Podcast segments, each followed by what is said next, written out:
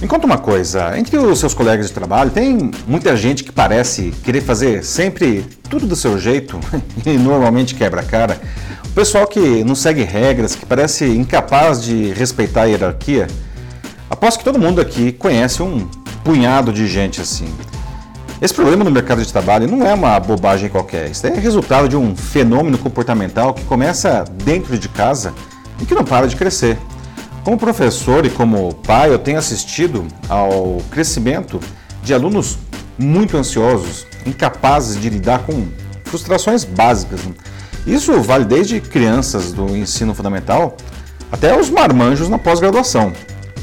Esses alunos eles não têm nenhum problema neurológico ou algo do tipo. A culpa é de seus pais que estão criando uma geração de gente birrenta e intolerante que quando chega no mercado de trabalho não consegue se encaixar. E isso daí é péssimo para todo mundo. Como resolver isso? Eu sou Paulo Silvestre, consultor de mídia, cultura e transformação digital, e essa é mais uma pílula de cultura digital para começarmos bem essa semana, disponível em vídeo e em podcast. Em um infame grupo de WhatsApp de mães da escola onde a minha filha estuda, eu vejo com incredulidade as reclamações dessas mães contra a escola, porque seus filhos estariam sendo massacrados pelas provas. Dizem que as crianças estão tendo crises nervosas por causa disso, que seus filhos saem das provas e vão direto para a enfermaria da escola para serem medicados com calmantes. Hum. Sempre achei que tinha algo errado nessa história. Olhando para as provas da escola, sinceramente, não vejo nada de tão terrível assim nelas. Né? Tudo bem, algumas podem ser mais difíceis, ok, mas nada capaz de desequilibrar emocionalmente alguém a ponto do sujeito precisar ser medicado. Né?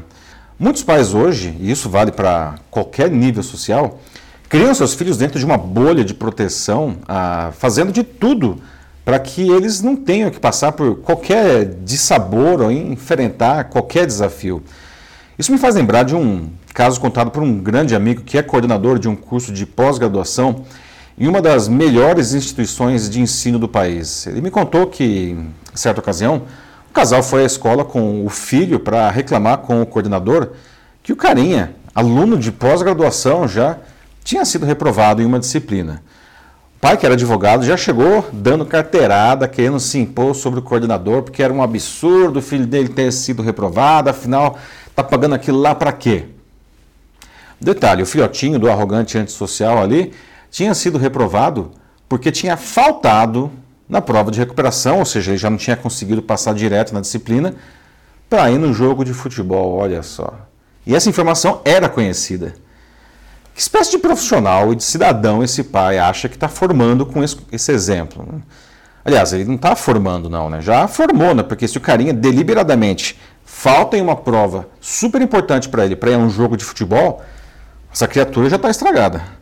Em outro caso, uma colega teve a sua palestra sobre fake news que faria em uma turma de terceiro ano do ensino médio de uma escola particular aqui em São Paulo, cancelada. O coordenador da escola disse que os pais queriam que seus filhos não tivessem que lidar com esse problema. Como assim, né?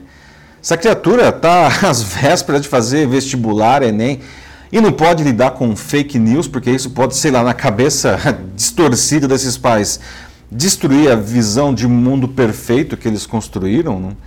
As fake news estão corroendo a nossa sociedade por dentro. Elas precisam ser debatidas até com as crianças, porque elas têm sim maturidade para isso. As crianças se espelham em seus exemplos e os pais são os maiores de todos. Mas esses mesmos pais levam uma vida vazia, sem metas, não trabalho para pagar boleto, sem nenhum propósito mais nobre, trabalho é só trabalho não constrói nada, nem para si, e muito menos para os outros. Né? Seu objetivo de vida é uma viagem no fim de ano, de preferência, para o exterior, daí afogam suas mágoas na praia, na bebida, para aguentar mais um ano sem sentido até chegarem as próximas férias. Né? Praguejam toda segunda-feira de manhã e trabalham a semana inteira esperando pela sexta-feira. No meio do caminho, se entopem de clonazepam, que é o popular Rivotril, o ansiolítico tarja preta, que no ano passado vendeu quase 20 milhões de caixas no Brasil. Segundo a Anvisa, a Agência Nacional de Vigilância Sanitária, é o vigésimo remédio mais vendido no país, não? tarja preta. Bom, não chega a ser uma surpresa, né? somos um país doente há muitos anos e estamos piorando. Segundo dados atuais da Organização Mundial da Saúde, o Brasil é o país com mais ansiosos do mundo. 18,6 milhões de brasileiros, ou 9,3% de toda a população, convivem com esse transtorno. Os principais consumidores são mulheres e idosos, mas cresce o número de crianças medicadas com Rivotril.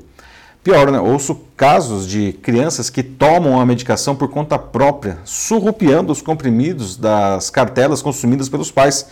Como se o Rivotril fosse uma balinha qualquer. Não? E isso é gravíssimo. E, de novo, a culpa é dos pais pelo exemplo dado. O que eu observo é que muitos deles tentam, de alguma maneira, compensar a sua ausência com os filhos mimando-os além do limite, né? tentando impedir que eles encarem o mundo de frente, né? fazendo de tudo para que não se frustrem. Mas o mundo não é assim. Ele certamente vai frustrar você. E ele vai dizer a você um monte de não. Uma hora, a bolha de proteção dos pais vai estourar e normalmente já vai ser na idade adulta. Não? E daí pode ser tarde demais. Superproteção e Rivotril indiscriminadamente não são solução para nada, né? muito pelo contrário, criam problemas ainda maiores. Crianças e adultos precisam aprender a lidar construtivamente com os desafios da vida, não podem fugir deles e muito menos serem poupados deles. Além disso, uma ótima maneira de encontrar sentido no que se faz é construir algo para quem está à sua volta, para a sociedade. Compartilhar é algo incrível, rico, positivo. Não estou sugerindo, evidentemente, que se abandone os filhos à própria sorte. Apoio, amor, carinho são essenciais para qualquer pessoa crescer de maneira saudável. Mas isso é diferente de não dar limites, não. Pais que não sabem dizer não criam filhos que não aceitam ouvir não. E quando crescerem, essas crianças vão engrossar a fila dos inempregáveis ou dos patrões medíocres e abusivos. É isso que a gente quer para eles? É isso aí, meus amigos.